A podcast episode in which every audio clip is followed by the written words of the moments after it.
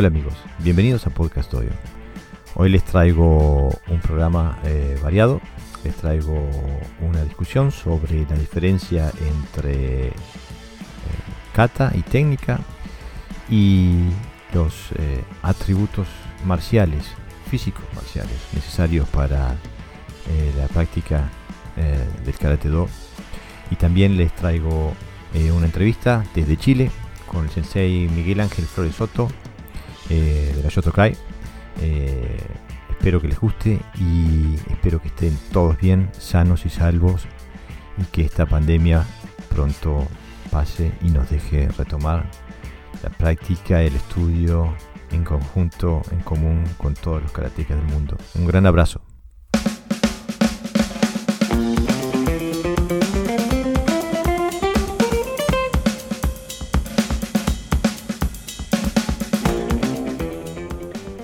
Hola amigos, eh, en este segmento quería hablarles sobre mm, algo que, quiero titular como eh, táctica técnica eh, versus atributos físicos marciales.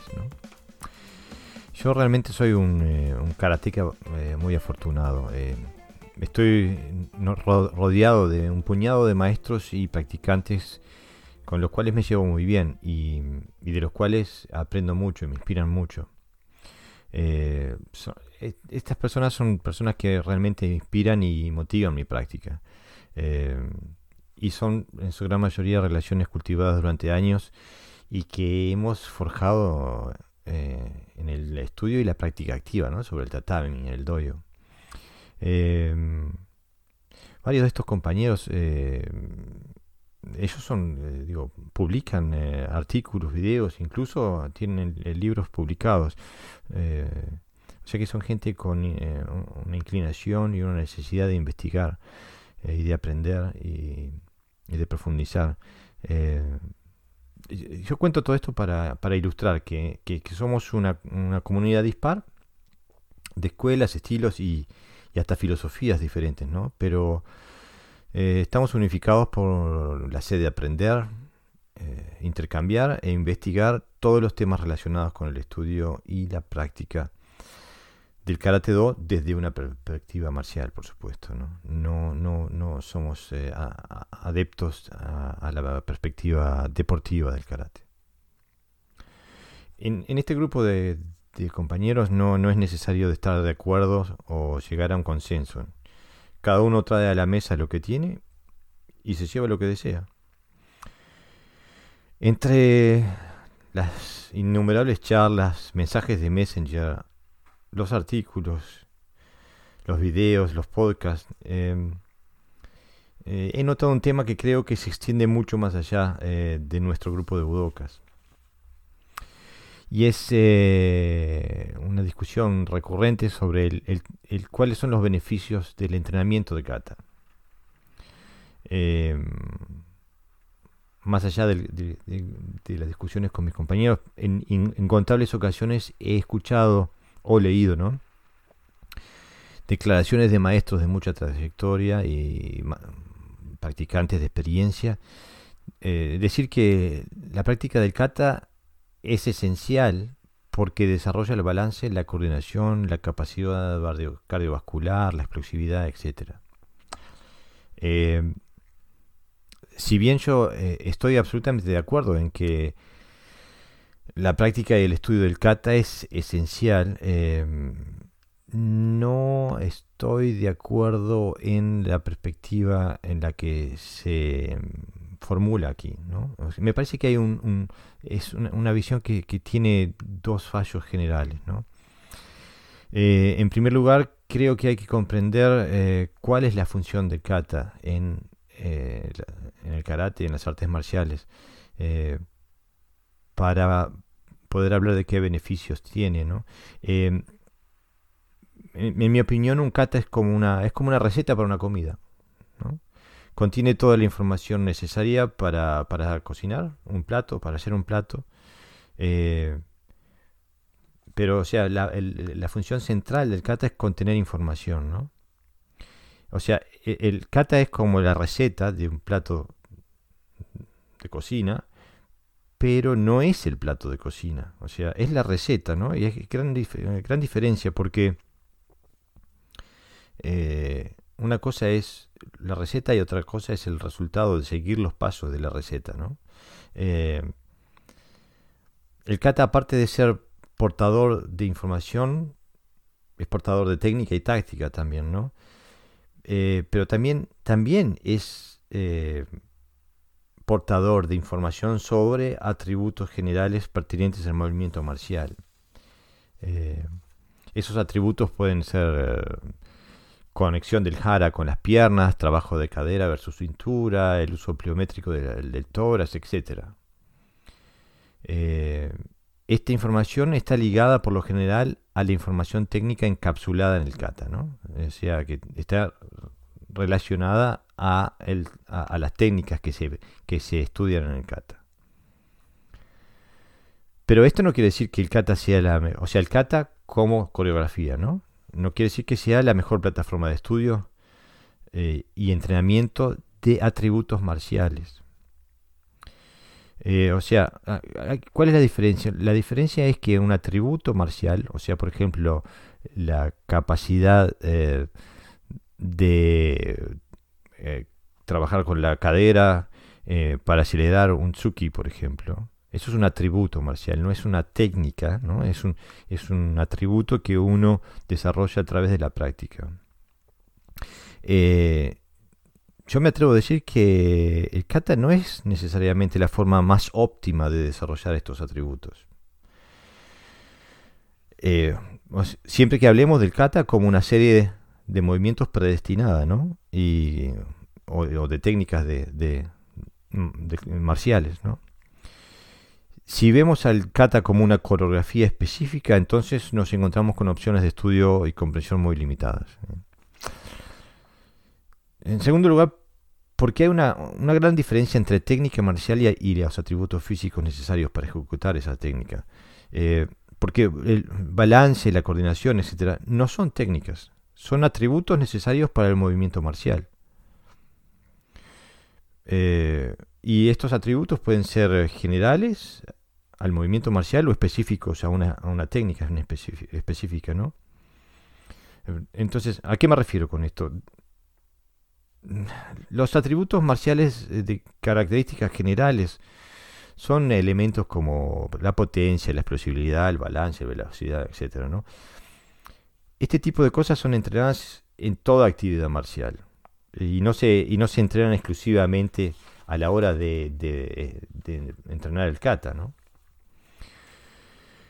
Eh, por lo tanto, el decir que el kata sirve para potenciar estos elementos o, que el, kata es esencial en la práctica y el estudio del karate porque potencia estos elementos, pierde validez, porque este tipo de elementos se, se potencian en toda práctica de karate, en Kihon, en Kumite, eh, etcétera, etcétera. ¿no? Eh, un atributo marcial también puede ser específico eh, a una técnica particular del kata. ¿no? Y el problema en, en, ver el kata como espacio donde se estudien estos atributos específicos es que estas técnicas por lo general aparecen un par de veces en un kata, dos o tres veces. Y el, resultado de solo entrenar el desarrollo de esos atributos repitiendo la coreografía del kata es que necesitamos hacer miles de repeticiones eh, de la coreografía, por así decirle para alcanzar el volumen necesario de repeticiones para desarrollar estos atributos específicos. Este proceso puede llevar años o décadas, eh, pero si en cambio nosotros eh, no vemos al kata como una coreografía, sino como una biblioteca y una guía de estudio, ¿no? entonces podemos extraer eh, estos elementos, los podemos extraer del kata y estudiarlos y entrenarlos de forma específica y en un contexto, un contexto mucho más variado. De esa forma llegaremos a alcanzar un volumen de repetición considerable y, eh, en, poco tiempo, en cuestión de semanas o meses. Eh, visto desde esta perspectiva, un kata es un sistema marcial. Pero hay que abrirlo, hay que analizarlo, hay que desguazarlo, darlo vuelta, volverlo a armar de mil formas distintas. Creo que si uno vive y ve el kata de esta forma, entonces un, un kata te alcanza para una vida de estudio. Pero si, si ves al kata como una coreografía específica de movimientos, estás en problema, porque el que ve y usa el kata como guía y biblioteca de estudio aprende a cocinar y crear los platos más variados, los platos marciales más variados, por así decirlo. Aquel que es limitado por la visión coreográfica del kata, por así decirlo, en vez de hacer comida, y hacer platos distintos y variados, come papel, come recetas de papel.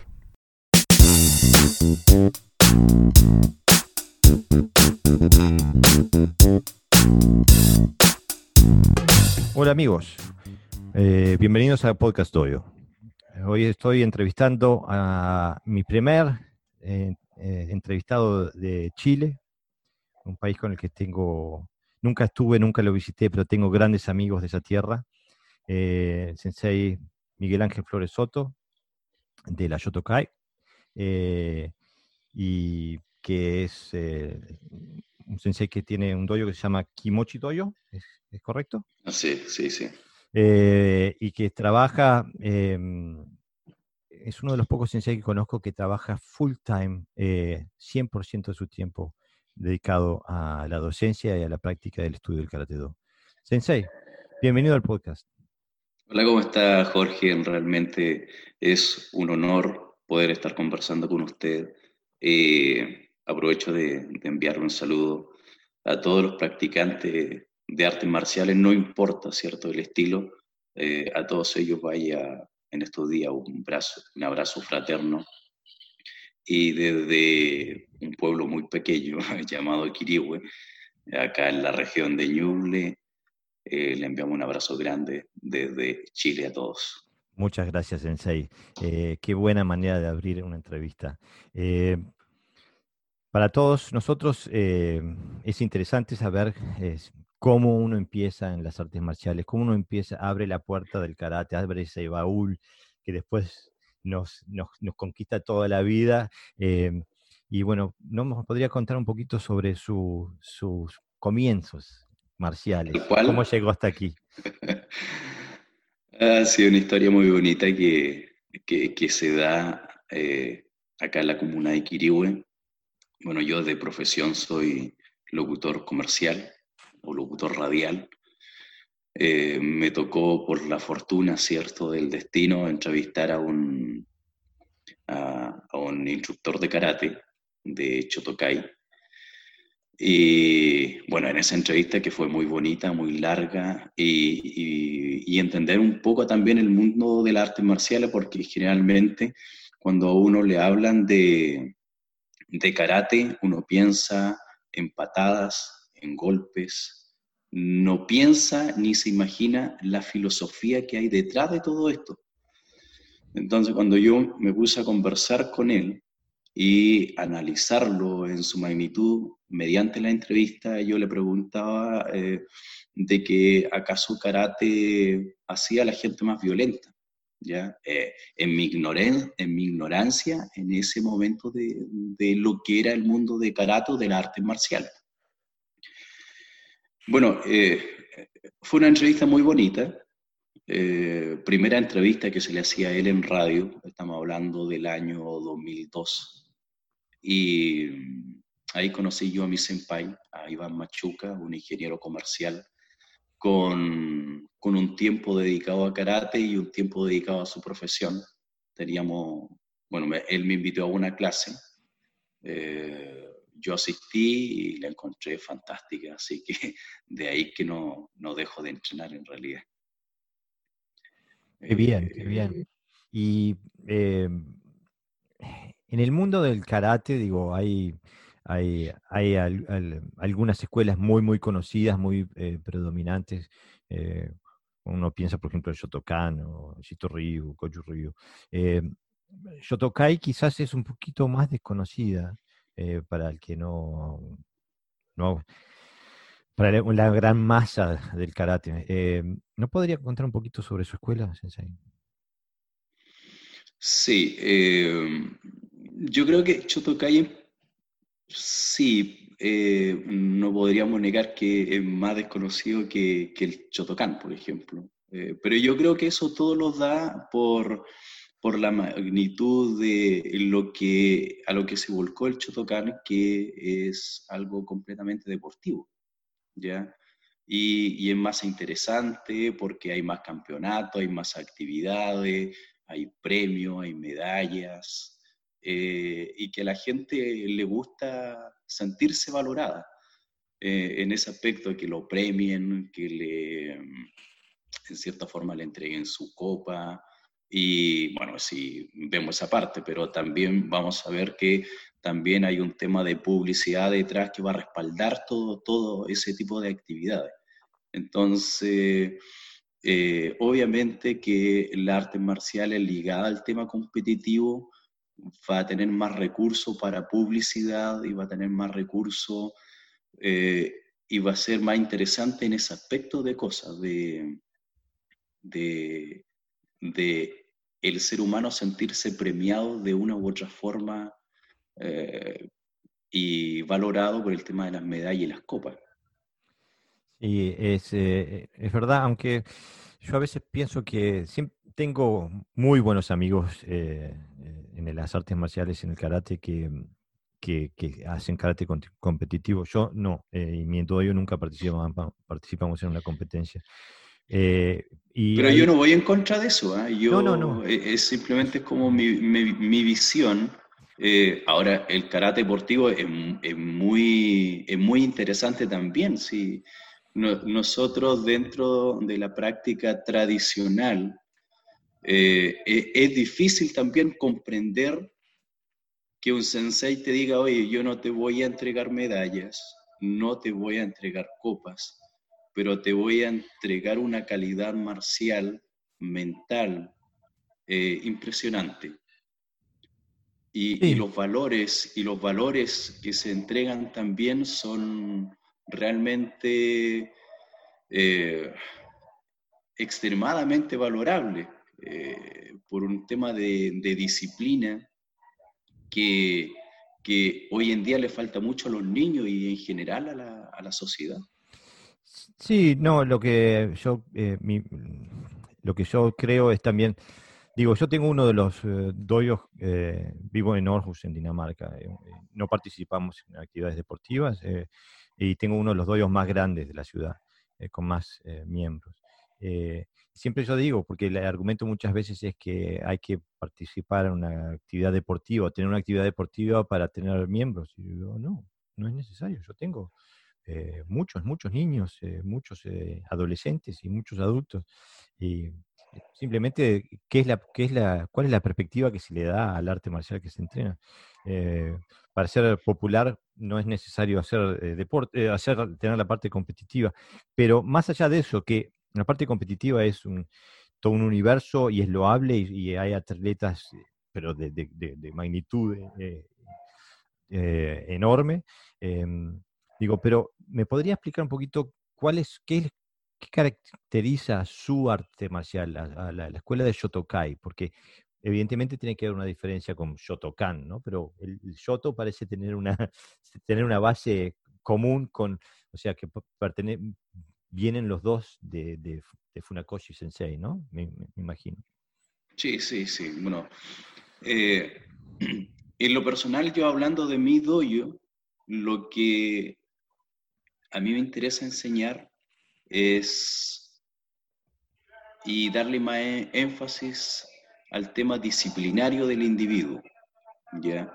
De hecho, uno de los motivos que, y características que resalta el doyo mío, que mi trabajo fuerte es hacia los niños y no hacia los adultos. ¿ya? Eh, nosotros todo el trabajo que estamos haciendo hoy en día es un trabajo que está enfocado directamente a niños desde los cuatro años en adelante. Mm. Porque yo encuentro que si queremos cambiar esta sociedad que donde estamos viviendo, que una sociedad un tanto egoísta, eh, un tanto indisciplinada, eh, hay que partir cambiando la mentalidad también del individuo. Y, yo, es un tema muy personal mío, eh, encontré que para poder cambiar la mentalidad, porque también estamos hablando de, una mentalidad en el contexto amplio de, la palabra, de, hacerse un poco más consciente de, de la responsabilidad que tiene uno como ser humano con su persona también. Eh, hablamos también de un tema del sedentarismo, entonces hay un contexto bien amplio de, yo en general a los papás les digo, tratar de cambiarle la mentalidad a los niños para que sean niños con un pensamiento deportista, de que ellos puedan cuidarse eh, en su alimentación, cuidar también a sus compañeros, ser disciplinados, ser respetuosos con sus profesores, ser respetuosos y valorar mucho la educación y lo que los padres también entregan. Eh, y, eso me llevó a mí eh, como, como masificar un poco este proyecto de Karate Chotokai en la comuna de Quirihue y fue uno de los motivos el por qué empecé a tirar proyectos a, a los colegios, que no fue fácil entrar a los colegios porque yo primero entraba con proyectos de karate, de karate, ¿ya? Y después se me ocurrió la idea de, de hacerlos, cambiarle el nombre al proyecto y ponerle al proyecto eh, taller disciplinario. Entonces estuve como tres años intentando entrar a los colegios como karate y no pude entrar, pero sí cuando le cambié el nombre al proyecto como taller disciplinario entró inmediatamente. Suena duro.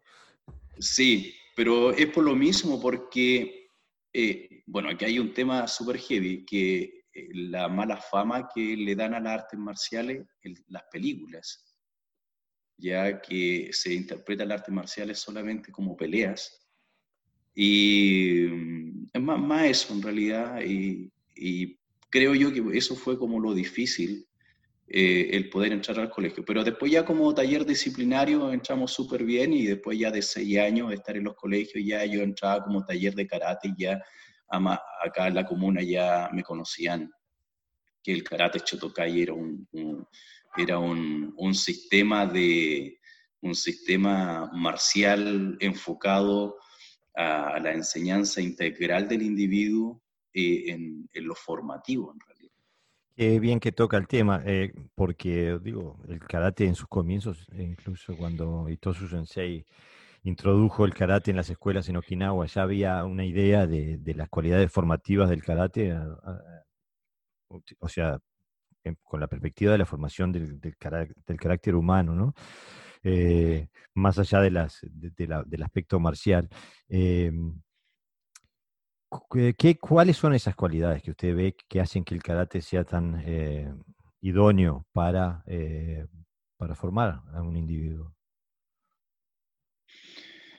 A ver, yo creo que en sí el karate, la estructura que, que, se enseña, que es de, de, esa disciplina japonesa, no la disciplina que tenemos nosotros los, los latinos, por decirlo acá, eh, que nosotros llegamos, entramos a la casa, nos vamos directo al refrigerador, ni siquiera saludamos.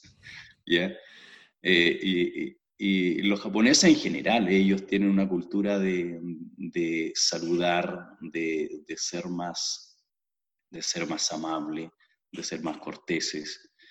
Y, yo creo que, eh, a ver, yo lo percibo así en los colegios donde llego, porque eh, yo soy bien estructurado con, con, la clase y le doy énfasis al tema de la disciplina eh, en, el, en, el, contexto de poder educar por ese lado, rescatar valores antiguos que antes los papás a uno le decían, eh, oye, bueno, si entraste a la casa, saluda primero.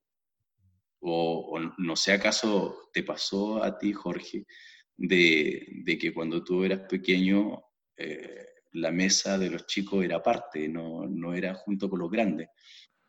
O, por ejemplo, en época de colegio, eh, nosotros éramos los que hacíamos el aseo en la sala y no se contrataba gente para, para hacer el aseo en la sala. Entonces, hay cosas que se han hecho muy bien en el tema de, de colegio en general, pero hay otras cosas que, valores que no debiesen haberse perdido en el tiempo, porque a los niños hoy en día eh, viven en una comodidad tremenda que está muy cómodo así y, desvaloran todo. Entonces, nosotros, yo estoy aquí dando una visión no solamente como, como, como sensei a cargo de, de, enseñar un arte marcial, sino que es la cultura misma que uno tiene que rescatar en cada, en cada comuna, en cada ciudad.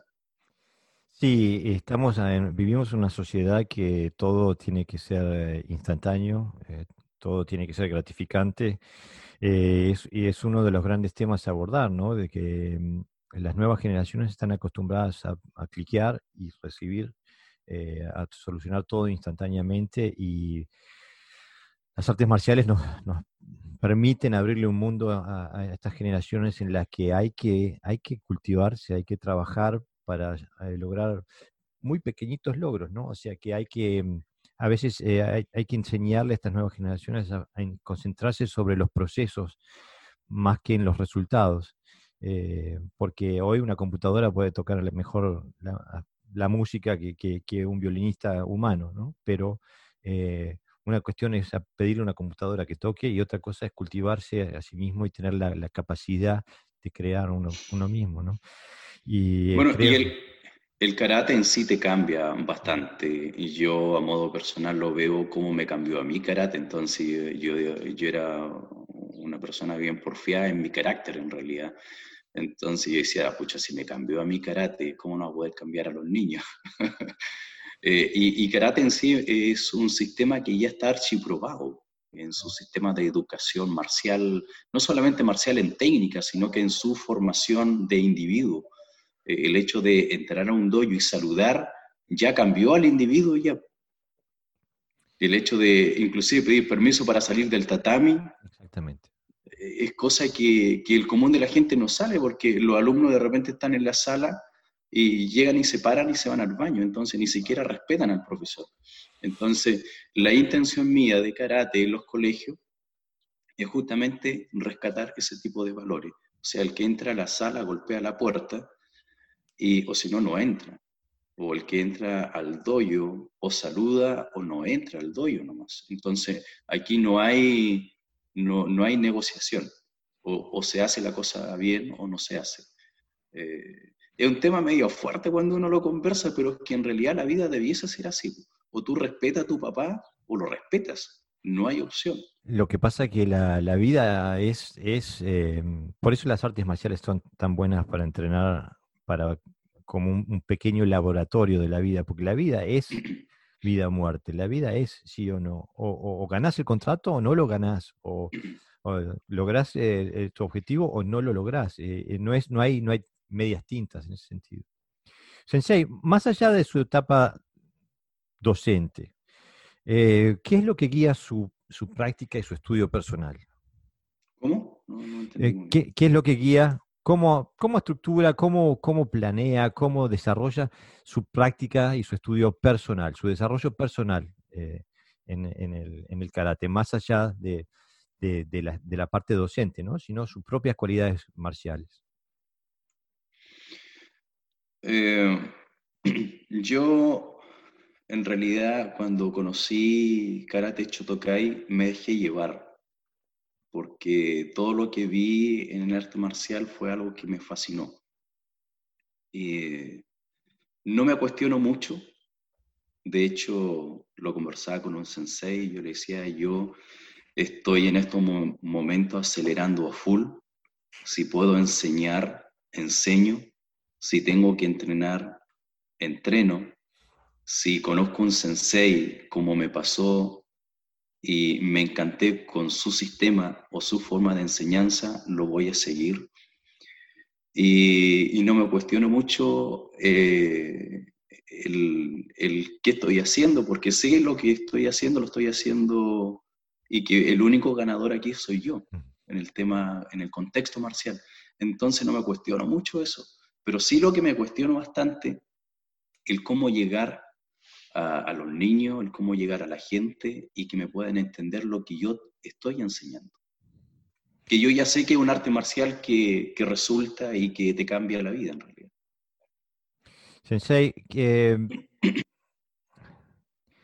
en el arte, en el karate, no sé, no, no, me gusta utilizar la palabra tradicional, eh, porque también está muy, muy mal utilizada, pero vamos a decirlo, en el karate tradicional em, hay mucho, mucha práctica que se basa en las tres K, ¿no? El kata, Kihon, Kumite.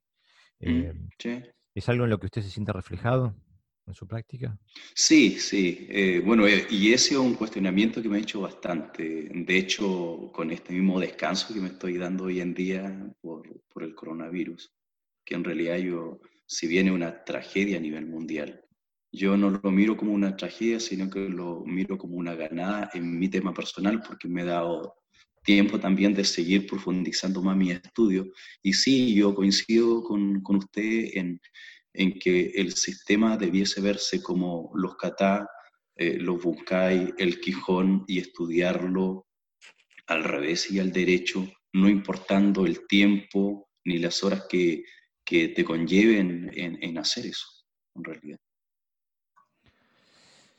Eh, y usted, me imagino que eh, se define como un, un tradicional, ¿no verdad? Como un artista marcial en realidad. Ok. Más que karateca tradicional, porque encuentro que el decir karateca tradicional como que te encuadra mucho en un sector y yo no me siento así, yo me siento como un artista marcial porque eh, en mi ser interno lo que busco es eh, no encuadrarme en ningún lado, sino que es aprender y absorber mm, si el día de mañana me toca conversar con un sensei que se ha dedicado su vida a lo mejor a hacer combate o hacer, hacer un karate competitivo o deportivo, eh, a la larga yo creo que de ese sensei también voy a aprender mucho. Entonces no me cuarto la posibilidad de eh, ponerme, no sé, algo en los ojos y decir, no, esta es la línea que yo voy a seguir hasta que me muera. No, yo encuentro que no, no, me puedo limitar hoy en día, menos a mi edad que ya estoy a punto de los 44 años, entonces no me puedo permitir eso. Ah, le queda, le queda para rato. Eh, sí, sí. Sensei, eh, entonces, eh, ¿ha tenido, se ha expuesto usted a, a, otros estilos, a otras artes marciales, más allá de la escuela de Shotokai? Sí, yo creo que, mira, mis primeros pasos fueron en el, en el Goju Ryu, que estuve unos par de meses entrenando ahí, meses digo porque no, no alcanzó a ser un año, y lo encontré fascinante, fascinante. Em, eh, dentro de mi formación también tuve un tiempo haciendo mi servicio militar y esos fueron como también mis primeros pasos, pero ahí eran solamente técnicas de defensa personal las que, las que se enseñan. Pero ya un tema más así como estructurado fue Goju Ryu, y después de Goju Ryu me pegué el salto a karate Chotokai, pero cuando estaba entrenando Chotokai, acá en la comuna de Kirihue también se desarrolla otro arte marcial que es eh, el Sipal Kido. Ah, Entonces, claro, es un arte marcial coreano. Y los muchachos que, eh, que estaban entrenando fueron compañeros míos de, de liceo, de, de, colegio. Entonces, también me juntaba y también en, entrenaba Sipalki, Sipalkido a la misma vez que entrenaba Chotokai. Pero llegó un momento en que mi senpai me llamó la atención y me dijo, ya, pues decídete, o vaya a entrenar Sipalki o vaya a entrenar Chotokai. Algo que no me gustó, pero tuve que acatar porque tenía más grado en, en karate. Y, y, en ese entonces, a la organización que pertenecíamos de Chotokai, acá en Chile, eran, eran medio cuidadosos en ese tipo de cosas, de, de, que si vaya a entrenar un arte marcial, que sea este arte marcial y que no te vincules con otro arte marcial. Eran como, es como, no sé, para mí hoy en día penoso decirlo, pero eh, en ese tiempo tuve que acatar eh, a eso. Pero después ya como cinturón negro, eh, logré ser un poco más independiente en realidad. Claro. Eh, digo, sí, es un tema... Mm, eh, yo personalmente em, entreno otras artes marciales. he estado en el jiu-jitsu, en el, en el kenjutsu, las armas y eso. Tai chi me ha dado mucho también. Y creo que, es importante entrar en otros ámbitos marciales. aparte uno cobra una perspectiva nueva sobre lo que hace, ¿no? sobre cuál es su casa, su familia marcial. Pero creo también que es necesario tener algún fundamento antes de, antes de hacerlo. Entrenando, aprendiendo todo a la vez, eh, creo que es medio, puede ser contraproducente. Yo, yo creo que a lo mejor se, se podría ver eh, o bien el senpai cuando me lo dijo a mí, a lo mejor vio algo que, que todavía a mí no me faltaba, que era a lo mm. mejor esa, esa, esa formación, esa base. Mm. Pero en, todo caso yo no he cambiado mi forma de pensar en ese aspecto, porque mi inquietud sigue igual. Mm. Entonces yo como cinturón negro, eh, no sé, acaso me voy a arrancar con, con la introducción de, de, de la entrevista, pero yo como cinturón negro siempre tuve esa inquietud de investigar más allá, siempre, siempre. Y, y, de un inicio fue así. Yo desde el primer día que conocí a mi senpai, eh, yo fui a la primera clase y al otro día en la mañana ya estaba haciendo mi entrenamiento personal.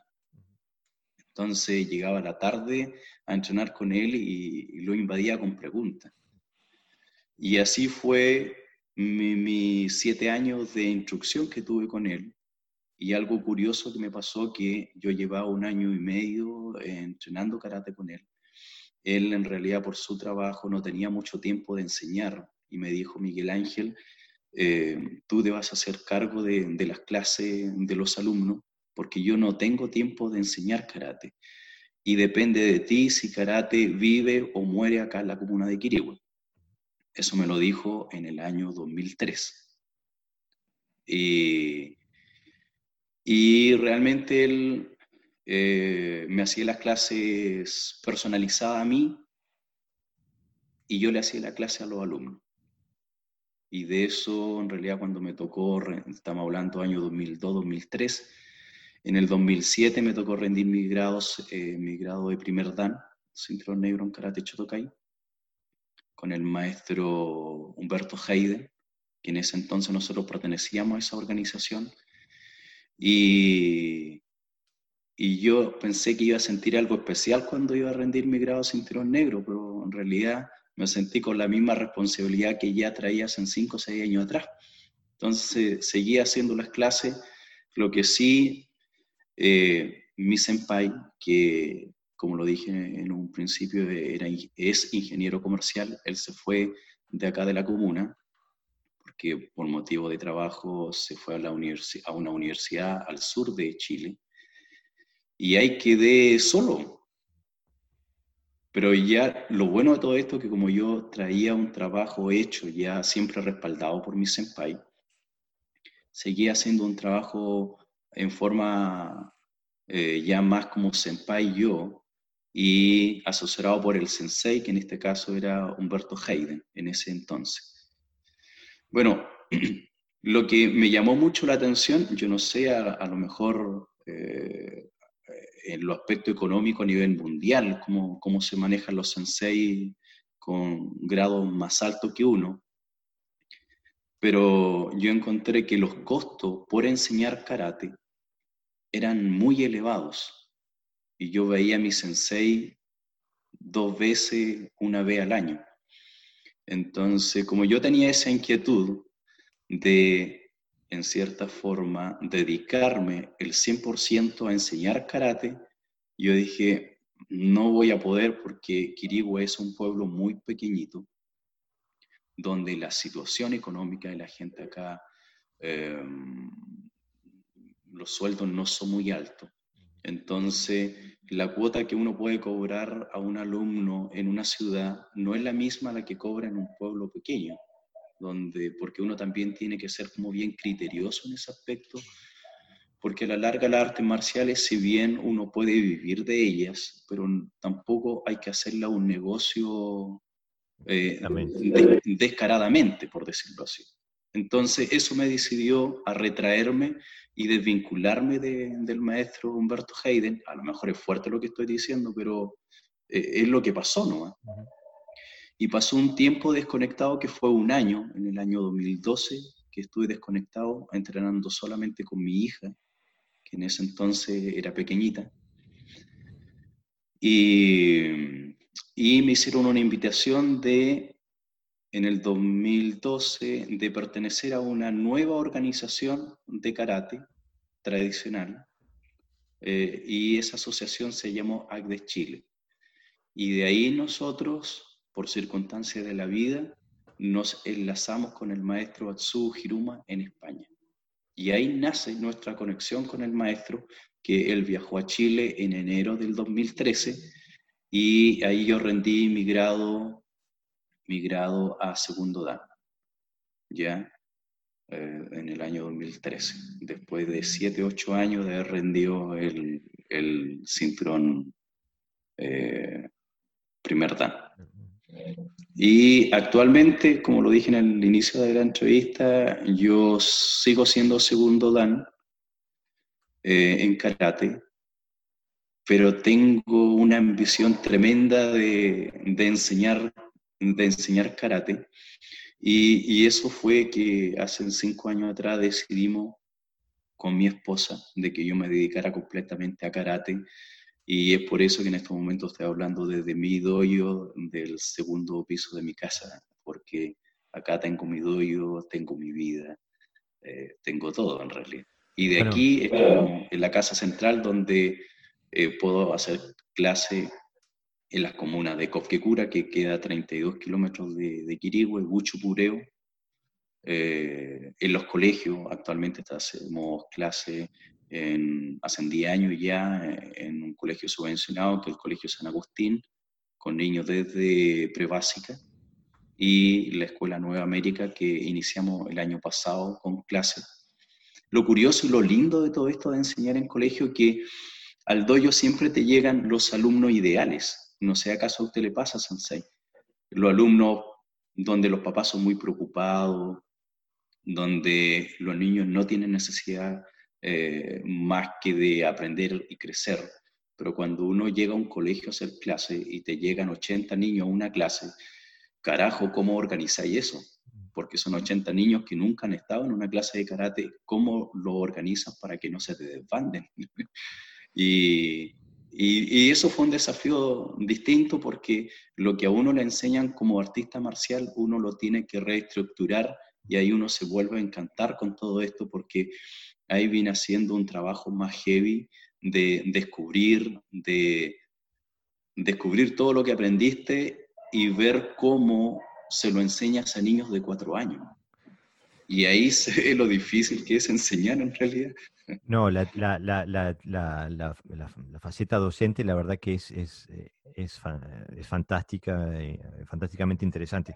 Quiero hacer una aclaración para el que no sepa, que mm, porque segundo Dan en Shotokai no es lo mismo que, eh, que, que en otras escuelas, en otros estilos, porque en, en, Shotokai se, se mantiene la, la tradición eh, inicial eh, de que el, grado más alto es quinto dan, ¿no? Quinto dan. Entonces, digo, un, un, segundo dan en Shotokai no es lo mismo que un segundo dan en otras escuelas.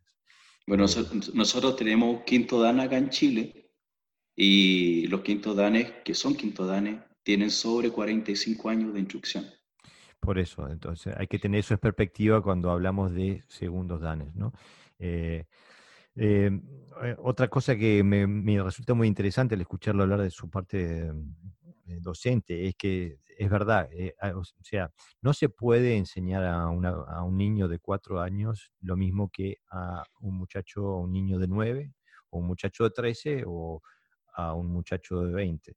en, en, mi doyo, reconociendo justamente esa, esa, diferencia, nosotros tenemos tres programas diferenciados de entrenamiento y currículum diferentes de, acuerdo a la edad. Eh, los tenemos ahí de 5 a 7 y después de 8 a 11 más o menos y después de 12 para arriba. Que también en realidad necesitaríamos quizás un cuarto, un cuarto grupo. Sí, sí. A, mí, a mí acá en el Toño me pasa algo curioso. Yo, dentro del grupo, empezamos con niños desde los 4 años hasta los 6, que es un grupo de pequeños. Y de los 7 ya hasta los 14 años. Ya de los 7 años hasta los 14 años, comprendiendo que esos niños de 7 años ya pasaron por el grupo de, de los 4 a 6.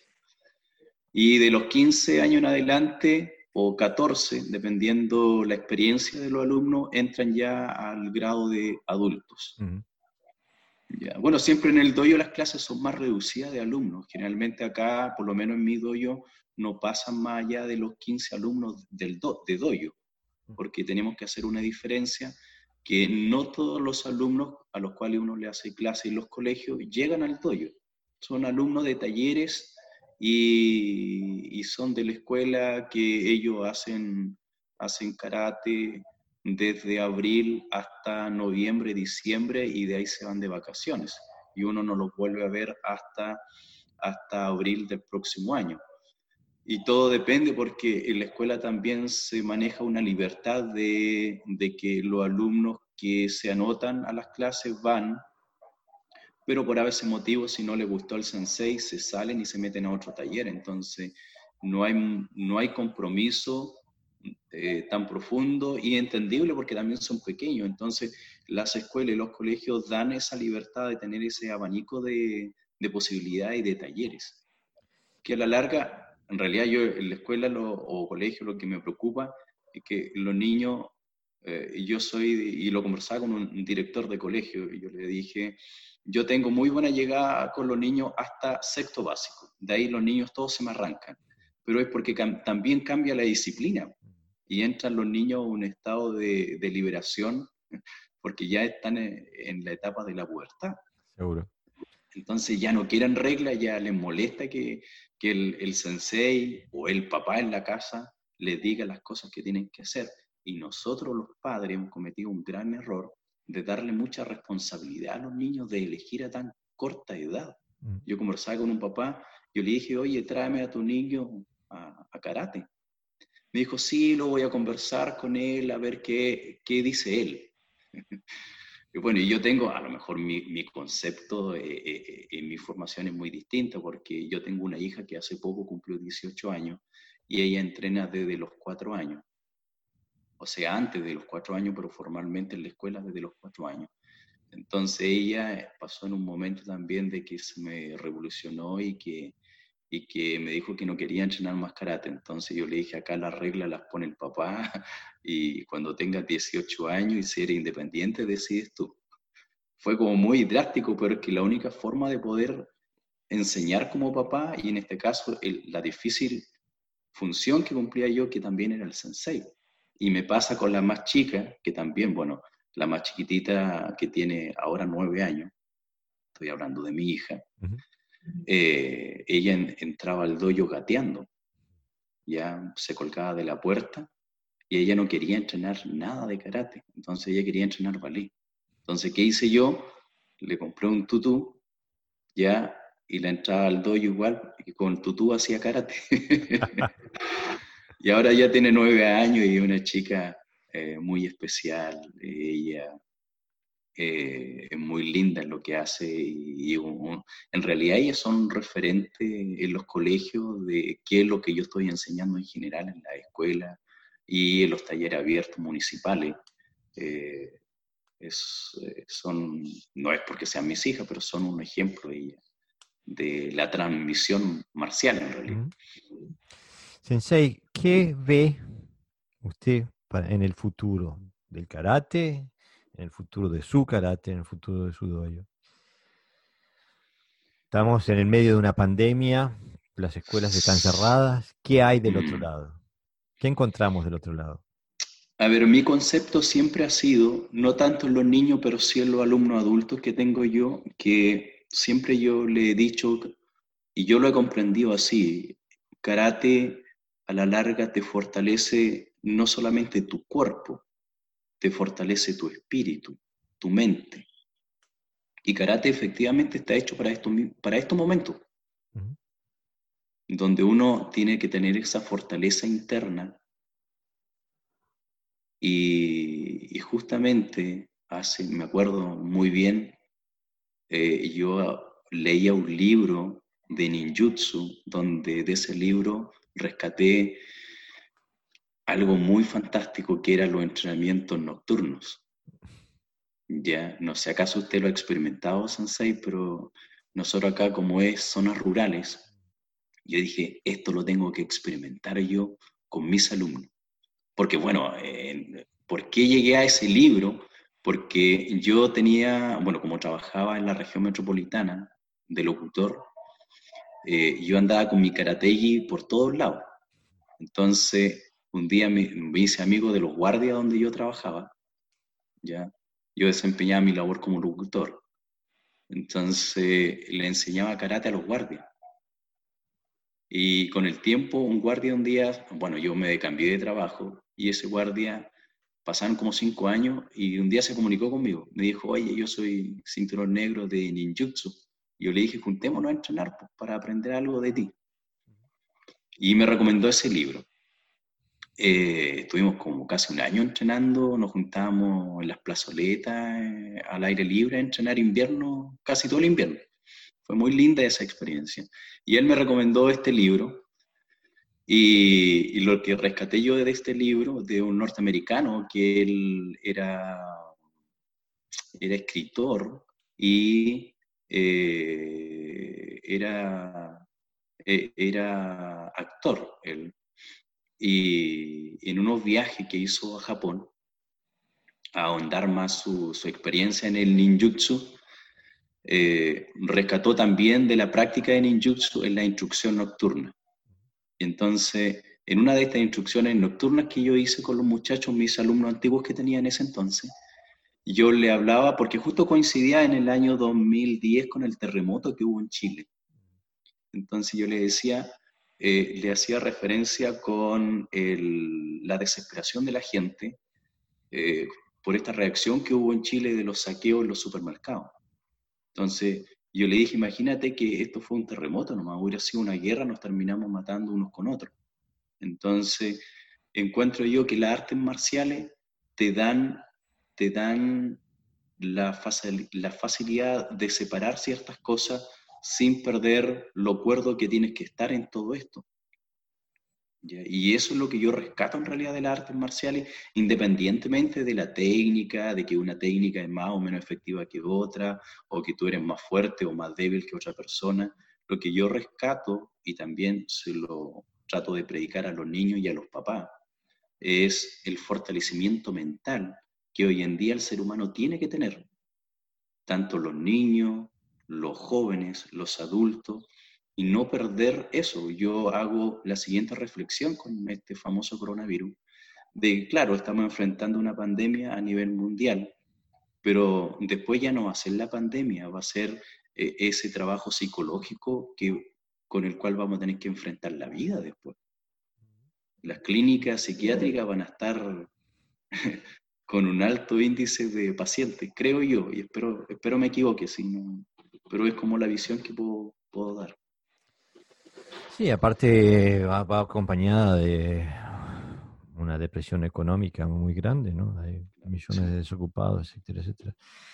Hay que, pienso yo, estoy totalmente de acuerdo con usted, Sensei, que nosotros los karatecas tenemos un, un papel social a jugar, tenemos que ser los fuertes, tenemos que ser los protectores, tenemos que ser los motivadores de, reconstruir nuestras sociedades, eh, de, motivar al desarrollo intelectual, personal, físico.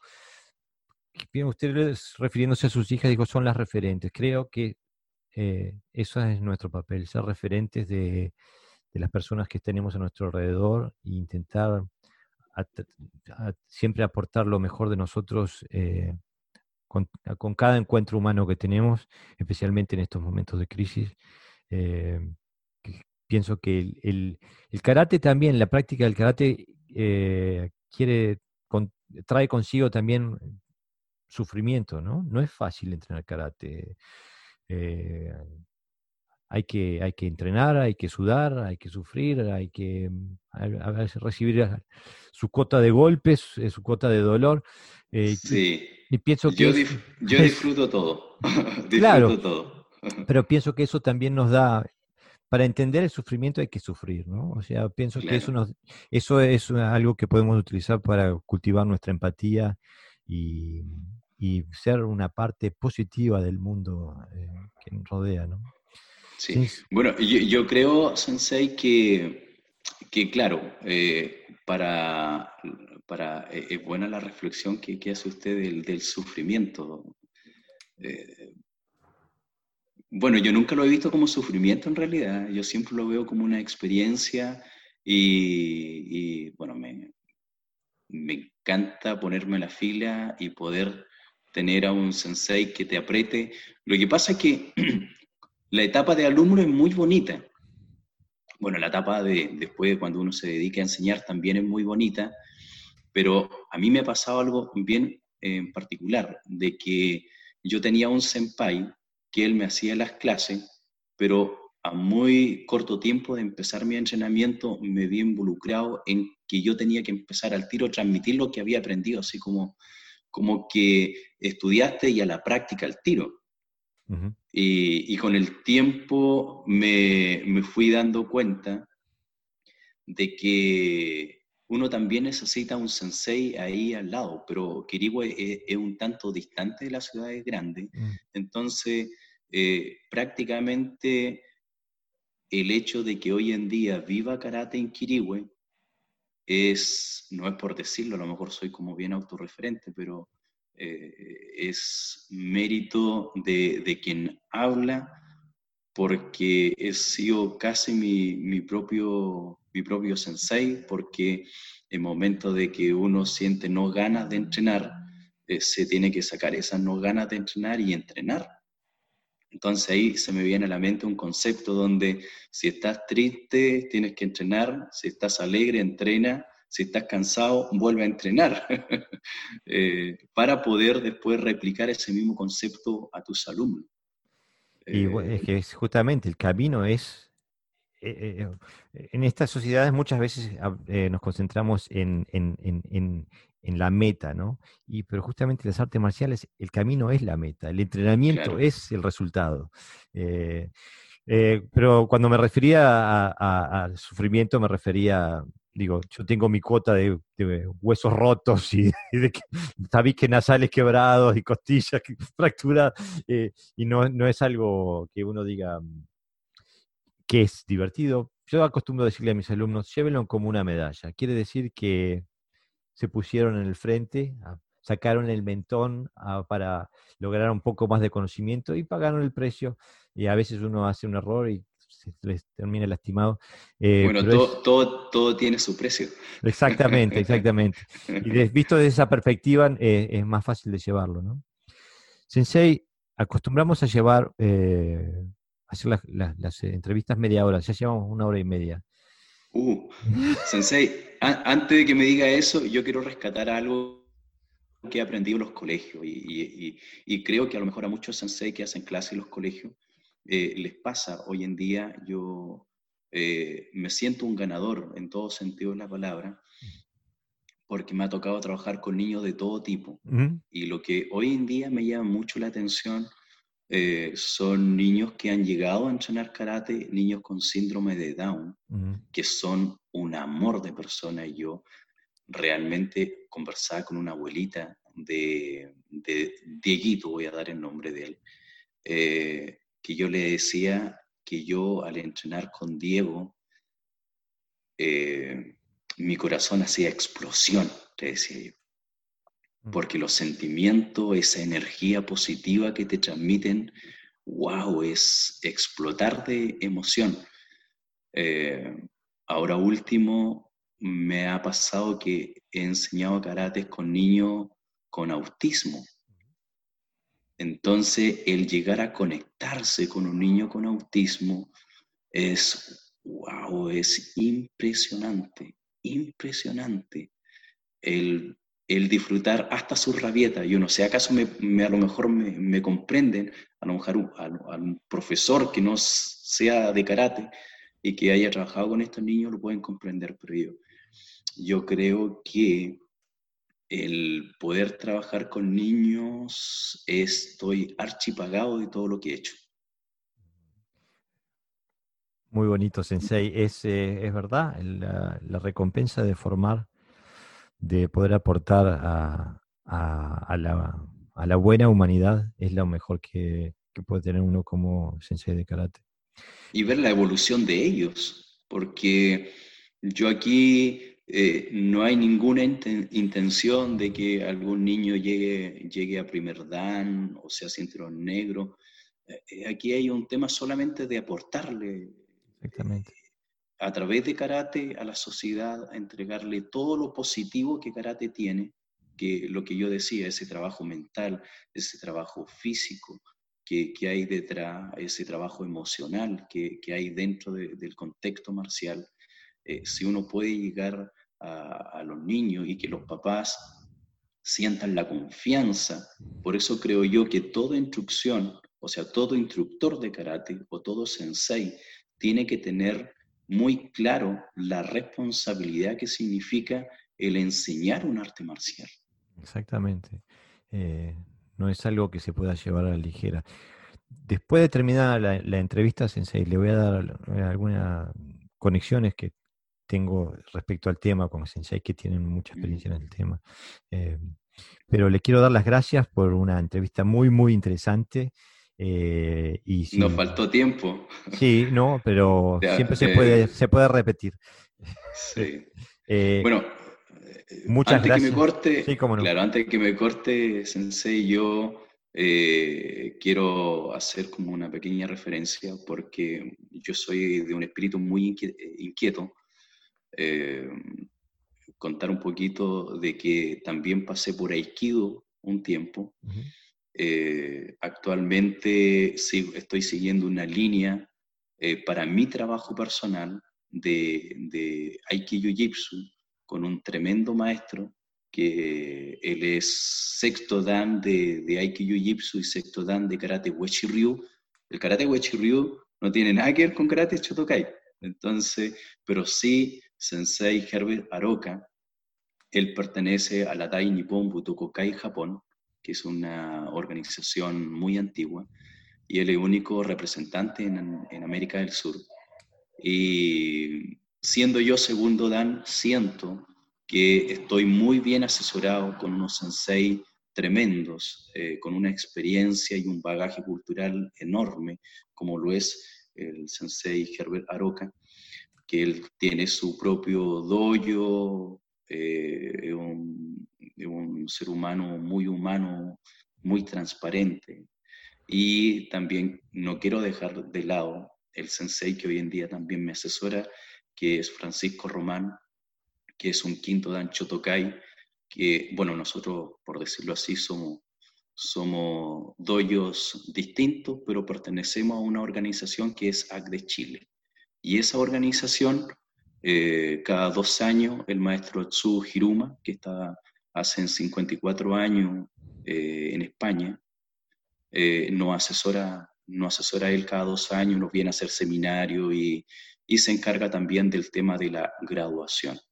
Si bien yo soy segundo Dan, eh, siento que más allá de, de, la graduación que de repente a ciertas personas le puede coartar en algo, a mí no me incomoda ser segundo Dan. Lo que sí yo encuentro que eh, mi desafío eh, es, es enseñar karate, aprender de los demás sensei, si, como lo decía en un principio de la entrevista, si tengo la oportunidad de conversar o de entrenar con un sensei de Aikido, con un sensei de karate Ryu o, o de Aikido Jitsu, que es otra línea que, que se sigue también, eh, o de ninjutsu, eh, no me voy a hacer problema en ponerme un karategi o un traje de, artista marcial y meterme a la fila y aprender. Yo creo que por eso en un comienzo yo dije de que no me encuadro en un tema de karate, de karate sino que como artista marcial me siento muy cómodo. Así que el día de mañana, si, si viajo al extranjero, me voy a meter a la fila que sea a aprender artes marciales, porque el compartir el bagaje cultural que dan las artes marciales son infinitas y uno no se puede coartar a ese conocimiento. Sí tener un camino definido que otra cosa. Mi antiguo sensei siempre me decía, aprende de los que saben más y enseña a los que saben menos. Eh, y creo que es, eh, es una ley general que, rige. Quizás usted también, eh, después de terminar la entrevista, pudiera ayudarnos y que con contacto quizás con el sensei Herbert Laroca o con el sensei Francisco Román para si están interesados en una entrevista. Sensei, le doy muchas gracias, le agradezco su tiempo, sus pensamientos, su filosofía eh, y seguimos en contacto. Vamos a, seguramente que vamos a repetir. Mm, estoy a sus completas órdenes. Yo creo que esta idea, eh, Sensei Jorge, es muy buena. Yo, siendo locutor radial, que fueron como veintitantos años que me dediqué a hacer radio, eh, siempre tuve como una idea de, dije, si vuelvo a hacer locución, a hacer algo que realmente te aporte, pero desde el punto de vista en el camino que estoy hoy en día, que es eh, el aporte marcial. Bueno, entonces espero, espero su podcast. Encuentro su idea, no, pero es que la idea usted ya la tiene, yo la respeto. La respeto. Yo creo que mm, si bien a lo mejor logro hacer, voy a hacer algo local, pero si usted me lo permite, si llego a hacer algo local con entrevistas locales acá, eh, poder a lo mejor reenviársela a su correo y Por supuesto. rescatar todo lo que le pueda servir. Y si en algo le sirve eh, algún trabajo de grabación que refuerce su trabajo que está haciendo como sensei en este mundo de las comunicaciones, eh, soy, soy, estoy a su merced de, Muchas poder gracias. aportarle lo que sea. Muchas gracias, Sensei. Y en esto hay lugar para todos. Eh, nunca se puede tener demasiado conocimiento, nunca se puede tener demasiados amigos. Eh, seguimos adelante. Muchas gracias.